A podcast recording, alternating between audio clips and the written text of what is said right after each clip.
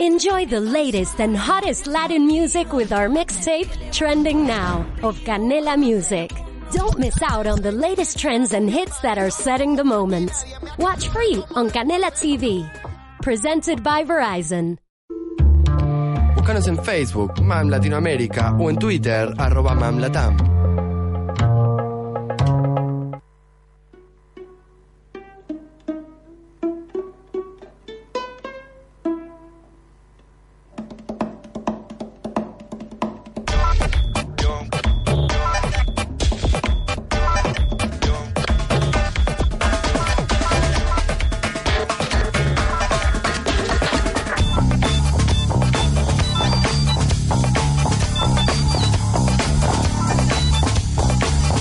Bueno, hemos vuelto. Eh, antes que nada, vamos a decirle a la gente que pueden interactuar con nosotros. Si quieren hacerle preguntas a las chicas, dar alguna opinión, lo que sea, por Facebook nos buscan como Mam Latinoamérica y también por Twitter, arroba MamLatam. Y ahora sí, le cedo la posta a Rigoberto, barra Roberto, que había hecho una pregunta que la puedes repetir y continuamos. Sí, cómo no. ¿Qué, ¿Qué es lo que creen ellas que los argentinos conocemos de su país o qué es lo que primero se nos viene a la cabeza?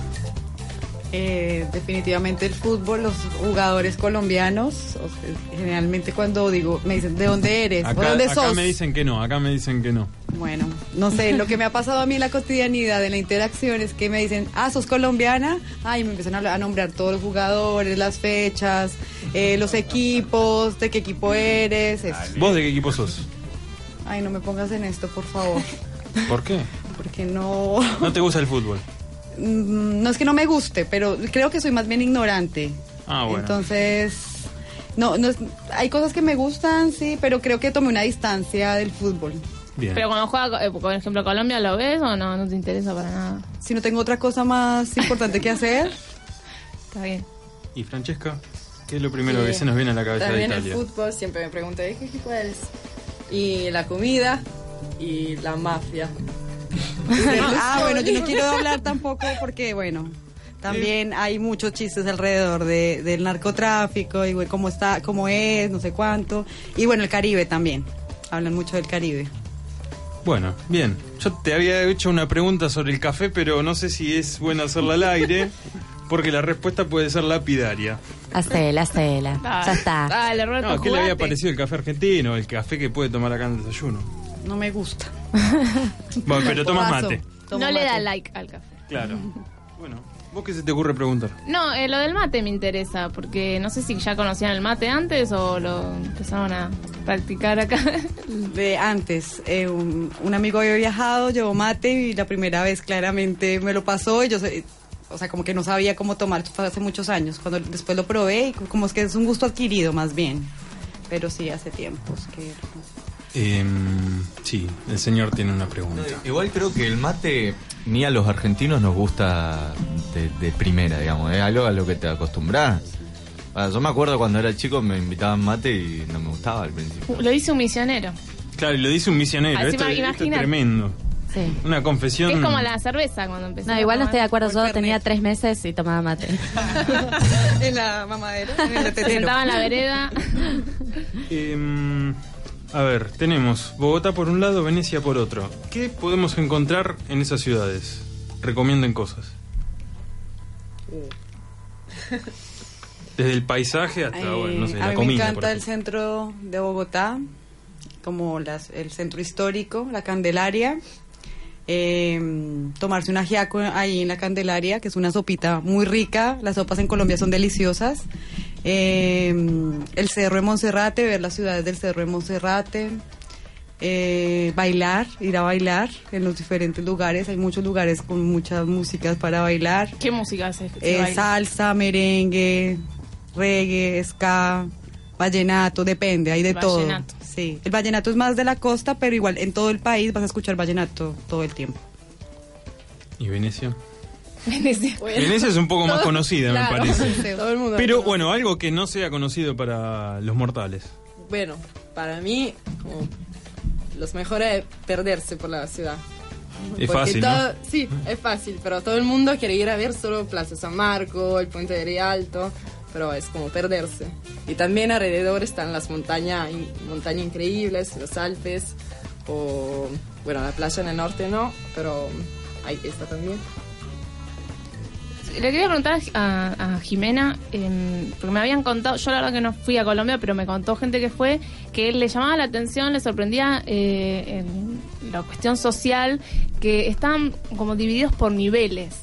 No sé, me gustaría que me, que me expliques un poco eso, porque ah, en realidad siempre uno divide, acá es clase media, clase alta, clase baja, pero me llamó la atención eso de, Colombia. Sí, se llaman estratos sociales y tiene que ver con también la exclusión y las, la- la- condiciones de vida en Colombia, que también cuando ustedes me preguntaban sobre las motivaciones para venir, también tiene que ver con eso. Acá hay muchas más posibilidades que en Colombia, hay un marco de derechos mucho más amplio que el que hay en Colombia. Entonces están divididos, hay de estrato de 1 al 6. Y bueno, la mayoría de la gente claramente. Numerados, está. ¿están Sí, numerados? Y, y, y no, es que tú eres de estrato. como colectivos. Y es una forma, y en el lenguaje cotidiano está, es una forma de excluir. Tú eres de estrato bajo, de clase baja. ¿Vos de cuál serías? Yo soy mm, baja. Que sería el 6. No, seis es alto. Ah, es Uno alto. es el más El bajo. bajo. Bueno, yo soy, yo no sé, yo no me, yo no me, yo la verdad no quiero meterme porque no, no hace parte de mi léxico lo- la parte Claro. de estratificación. Y es una forma también para- con la que se dividen los servicios, te llegan los servicios de acuerdo a tu estrato social. Eso es, muy- es muy raro. Sí, es muy raro. Es muy Y raro. no, no se mezclan. No. Hay- está bien Está muy, eh, sí, en, eh, geográficamente también está muy delimitado los estratos y los barrios, como Pero- decir los country, acá también hay country. Sí. Pero está pero- el sur y el norte. El norte es clase alta, estrato alto, y el sur es clase baja. Pero un, un colectivo, por ejemplo, pasa por el- una zona que, digamos, comprende a distintos, Sí, distintas porque clases, claramente o- la gente del sur trabaja en el norte. Claro. Bien. Bueno, es- esa es una gran respuesta. Em, acá ustedes se frecuentan con personas de su misma nacionalidad. Yo sí. Colombianas hay muchas. Sí, yo bueno, a veces me capaz encuentro que los odia y no los puede ni ver ni hablar. ¿Te parece? No sé. Yo estoy intentando que no. Igual aquí conocí una, una, Una señora, italiana, pero 97 años, cobra una pensión Sí, la guerra, de la. Primera Guerra Mundial. No, yo intento que no. Toda- no. Bueno, eh, a vos en tu caso, ¿discuten cosas que cotidianas de allá o de acá? ¿De Mm. qué logran hablar más?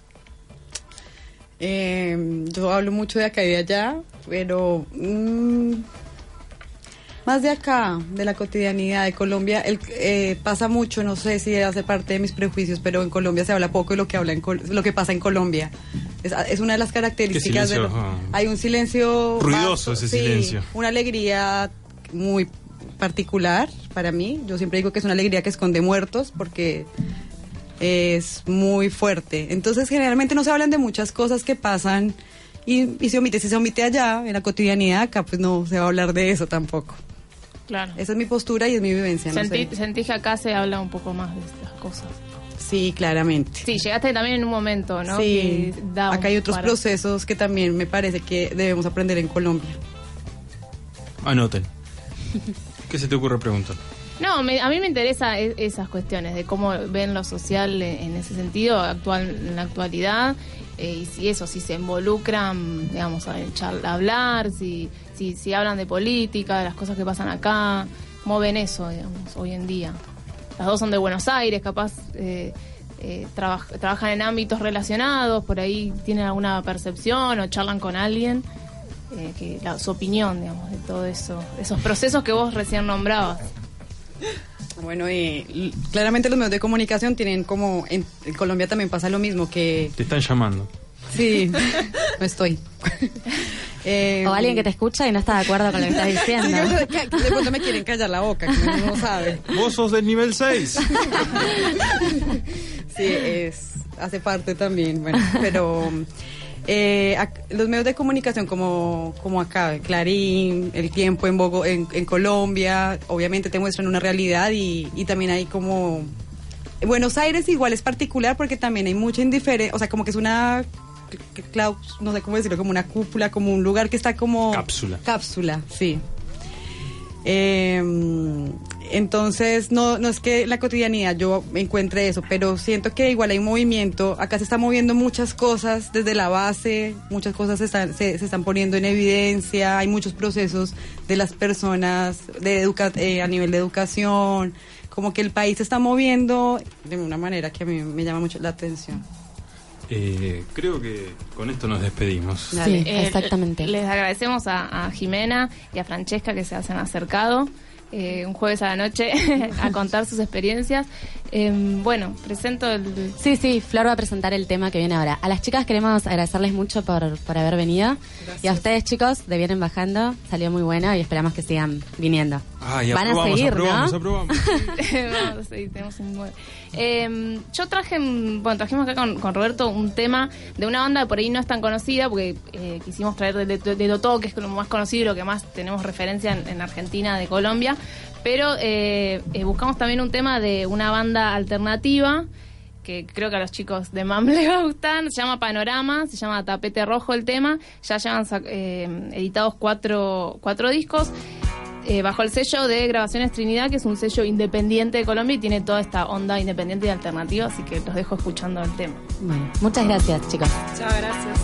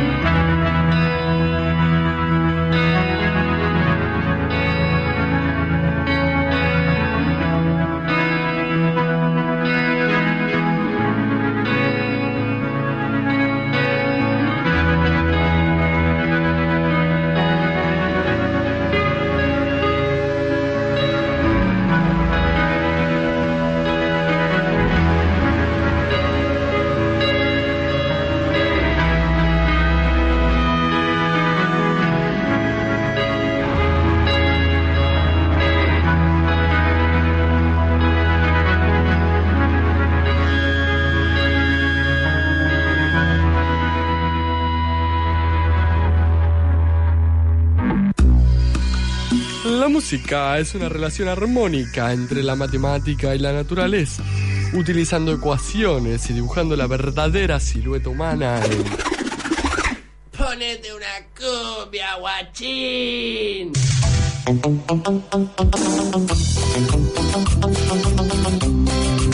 Música con Laura Rea.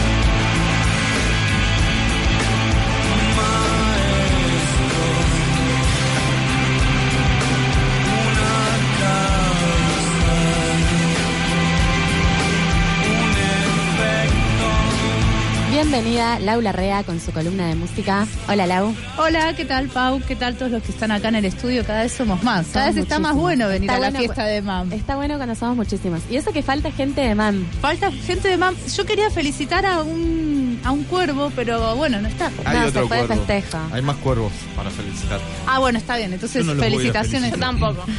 Yo lo voy a felicitar. Bueno, va- vamos No a sé, cambiar. bueno, lo, impor- lo importante siempre es si será Racing. Racing, que es lo más grande que hay. El resto no nos Sí. importa nada, pero Perdón, bueno. Racing es muy importante. A mí lo que me llamó la atención que Sobre fue todo para Independiente. por, por la velocidad del gol de, de San Lorenzo, a los de Boca no le, no le quedó tiempo para tirar gas pimienta. Fue como, ¡Gol! ¡Ah, no, está, terminó! Necesitamos un panadero el domingo y no, no, Nos no. quedó tiempo para irnos, Faltó. pero bueno. Bueno, pero eh, les cuento, no, ven- no vengo a hablar de fútbol, porque si yo intentara hablar del fútbol se va toda el- la Vos goma. podés se- hablar de lo que vos quieras, Laura, tenés vos razón. Ay, vos gracias. Voy a venir más seguido. Voy a venir más seguido. Eh, bueno, la verdad es que aproveché. ¿Qué escuchábamos hace un ratito? Hace un rato estábamos escuchando en Remolinos de Soda Stereo del disco Dínamo de 1992. ¿Y por qué empezamos con este tema? Porque en realidad yo estaba hoy pensando, en realidad venía pensando ya sobre qué hablar y se me dio, dije, yo quiero hablar de lo que a mí me gusta. Muy así, De, así de tirana fue la cosa. Entonces dije, quiero hablar de Martes Menta, pero si voy a hablar de Martes Menta no puedo dejar afuera varios hitos de su historia. Entonces, para hablar de Martes Menta, dije, vamos a usar el caso de Martes Menta para tocar de oído, aunque sea, un poco de esto que es la movida sónica. Y cuando llegué acá y los vi a los chicos, dije, bueno, a, a Floria mm, y a Robert, sí. Eh, soy medio lenta con los nombres, disculpen. Eh, digo, Está bueno, bien, Romina. Ay, está bien, gracias, gracias. Eh, la idea es, bueno, invitarlos a participar un poco de esto, por ahí ellos te hablan algo, nos cuentan algo, pero un, un poco vamos a hablar, voy a empezar un poco y seguimos porque tra- traje mucha música, hoy me fui muy, Muy bien. a- Bueno, Ya igual es una característica de tus columnas. sí, que traigo excesiva cantidad de música, lo sé, lo Está sé. bien, está bien. Pues, pero bueno, eh, me, me toca, es lo que me toca. Perfecto. Bueno, martes menta, yo venía pensando, ¿por qué, qué, qué excusa le pongo para decir vamos a hablar de martes menta? Un y jueves. fue eh, jueves, puede ser, jueves, martes, jueves, pero no, fui por la verdad, porque amamos a Minimal. Entonces, porque es así, yo a- amo a Minimal, entonces vamos a hablar de martes menta. Otra característica de tus columnas. Sí, Ca- Remarcar todas las columnas que ella ama a Minimal. no, bueno, tampoco tanto, pero bueno, me sonrojo. ¿Se lo dijiste a Minimal? ¿Se lo dijiste? No, no, ¿Alguna vez tampoco. Ah, lo, lo llamamos. Hablé, hablé con él un par de veces, pero no, nunca le dije. Decíselo. No, ¿cómo le voy a decir? Habla Eh, mucho, ¿no? ¿Cómo? ¿Habla mucho? No, no tanto. En Ah, realidad es los más. recitales hablan mucho. No, ahora está un toquecito más suelto, pero no, es, ma- es bastante parco, no, no, Ah, no le mira. gusta mucho hablar. De hecho, hay que sacarle medio con tirabuzón las palabras.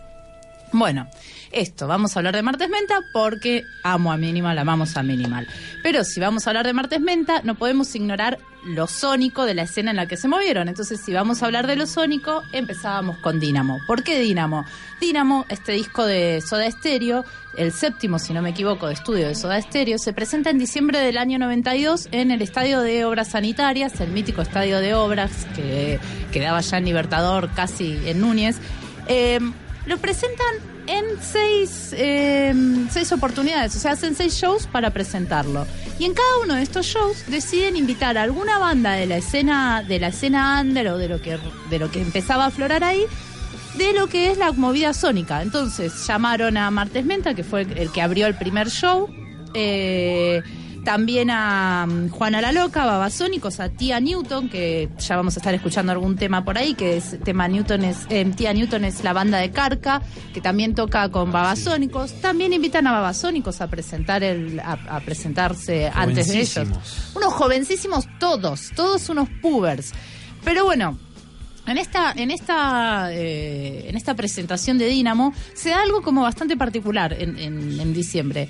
Eh, Soda Stereo venía de haber presentado en diciembre del 91 y haber hecho un recital en los eh, Buenos Aires, en, parecido a los Buenos Aires en vivo, pero no era Buenos Aires en vivo, en la 9 de julio, mítico recital eh, al que concurren más de 250.000 personas. Algunos dicen 500.000, anda a saber. Lo cierto es que venían de algo Fíjate vos que después de ese éxito presentar un disco en obras quedaba como chiquito. No solo eso, era toda una apuesta, eh, tal cual. Primero es que dicho eh, en palabras de pa- citado por eh, Gloria Guerrero para el- un segundo que estu- que busco el nombre del, del libro, El Templo del Rock, Estadio Obras, El Templo del Rock, eh, de Gloria Guerrero. Ella eh, citaba a Cerati en una entrevista que le había hecho, donde Cerati justamente decía esto, decía, después de tocar en la 9 de julio para 250.000 personas, ¿qué es lo que íbamos a hacer? ¿10 Luna Parks? ¿Íbamos a seguir haciendo lo mismo? No, la verdad es que había que buscar hacer algo totalmente distinto.